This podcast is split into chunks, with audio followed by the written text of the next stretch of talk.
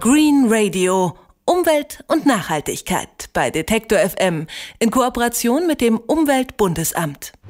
Wenn Drucker, Bildschirme oder DVD-Spieler schon nach zwei oder drei Jahren kaputt gehen, dann ist das ziemlich ärgerlich.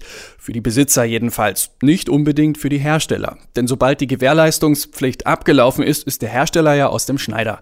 Und im besten Fall kann er sogar darauf hoffen, dass er dann ein neues Gerät verkauft. Geplante Obsoleszenz, so nennt man es, wenn in neue Geräte quasi ein Verfallsdatum schon mit eingebaut ist, wenn sie also mit Absicht so konstruiert sind, dass sie zu einem bestimmten Zeitpunkt versagen. Henrik Kirchhoff hat sich das Problem genauer angesehen. Tintenstrahldrucker stehen besonders unter Verdacht, auf Kommando kaputt zu gehen. Sie verweigern plötzlich ihren Dienst und geben eine Fehlermeldung aus, obwohl sie gar nicht kaputt sind. Techniker können die Geräte angeblich mit einer bestimmten Tastenkombination wieder zum Leben erwecken, natürlich gegen Geld. In anderen Fällen verbauen Hersteller Einzelteile, die besonders schnell kaputt gehen. Bei Elektrogeräten zum Beispiel minderwertige Elektrolytkondensatoren, auch Elkos genannt. Ganz klassisches Ding. Standardstrategie ist schlicht und einfach, die gerade so knapp zu bemessen auf der Platine, dass sie eben, ich sag mal, drei Jahre halten. Es gibt dann sozusagen statistische Ausbrecher, dass mal einer länger hält. Das Wichtigste dabei ist aber, der Kondensator, der deutlich länger halten würde, kostet nicht mehr. Stefan Schridde ist Initiator von Murks Nein Danke. Mit seinem Projekt sammelt er Fälle geplanter Obsoleszenz und macht sie öffentlich, um so Druck auf die Hersteller auszuüben. Dass die oft ohne Mehrkosten ein besseres Produkt anbieten könnten, es aber nicht tun, muss Absicht sein. Davon ist Schredde überzeugt. Denn je kürzer Produkte halten, desto mehr werden verkauft. Deshalb fordert Stefan Schridde schärfere Gesetze. Ob ein Produkt etwas taugt, müsse der Verbraucher schon an den Angaben auf der Verpackung erkennen. Wenn ein Hersteller ein Produkt so herstellt, dass er wie in einem Handmixer die Zahnräder aus einem Kunststoff fertigen lässt, das von so geringer Qualität ist, dass sich bereits im dritten Jahr der Nutzung freigefräst hat, dann gehört eigentlich draußen sowas wie ein Zeichen dran Plastic Inside. Also Sie haben das auch bei Computerbildschirmen, wo dann die Federungen hinten, die den Ein- und Ausschaltknopf bewegen, aus Kunststoff gefertigt werden, die dann im dritten Jahr der Nutzung anfangen zu brechen. Da hätte man an der gleichen Stelle kostenneutral eine Metallfeder nehmen können. Aber das sind eben dann die Teile, die nachher die teure Reparatur auslösen. Schon heute gibt es ähnliche Umweltsiegel auf Verpackungen. Den blauen Engel zum Beispiel, sagt Ines Oehme vom Umweltbundesamt. Wir entwickeln ja auch die Kriterien für einen blauen Engel.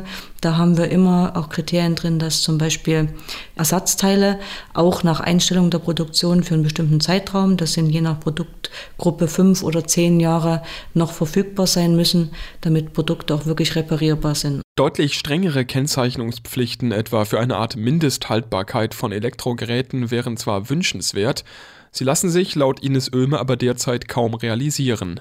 Denn bei vielen Produkten lässt sich schlecht messen, wie lange sie tatsächlich benutzt werden können. Was wir messen können, ist eine Brenndauer von Lampen. Dafür gibt es standardisierte Tests.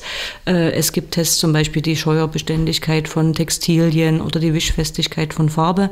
Aber wir haben eben leider keine Tests, äh, wie man die Lebensdauer einer Waschmaschine, eines Kühlschranks oder eines Fernsehgerätes messen kann. Und das macht es natürlich dann sehr schwierig, weil ein Gesetzgeber auch nicht bis ins letzte Detail in das Design äh, Vorschriften macht machen kann. Außerdem fehlt laut Ines Oehme der Nachweis, dass Hersteller frühzeitige Defekte wirklich bewusst anstreben.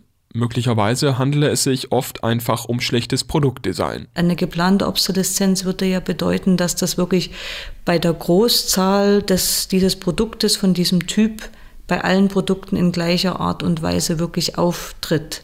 Dafür haben wir bisher nicht wirklich einen Nachweis. Dieser Nachweis könnte aber bald gelingen. Das Umweltbundesamt will jetzt in einer Studie die Nutzungsdauer unterschiedlicher Produkte untersuchen. Zusätzlich soll es Befragungen dazu geben, ob sich bei Verbraucherzentralen, der Stiftung Warentest oder Reparaturbetrieben die Beschwerden über bestimmte Produkte häufen. Denn wenn sich das Problem geplanter Obsoleszenz mit Zahlen untermauern lässt, werden auch gesetzliche Gegenmaßnahmen einfacher.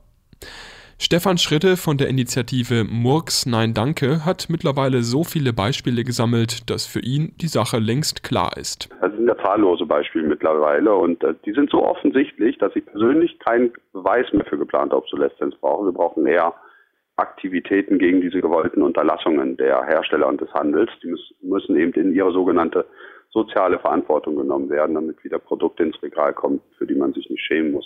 Stefan Schredde will deshalb in den nächsten Monaten in Berlin ein Murkseum eröffnen, ein Museum voller schlechter Produkte, damit die Verbraucher wissen, dass sie mit ihren Murksgeräten nicht allein sind. Green Radio Umwelt und Nachhaltigkeit bei Detektor FM in Kooperation mit dem Umweltbundesamt.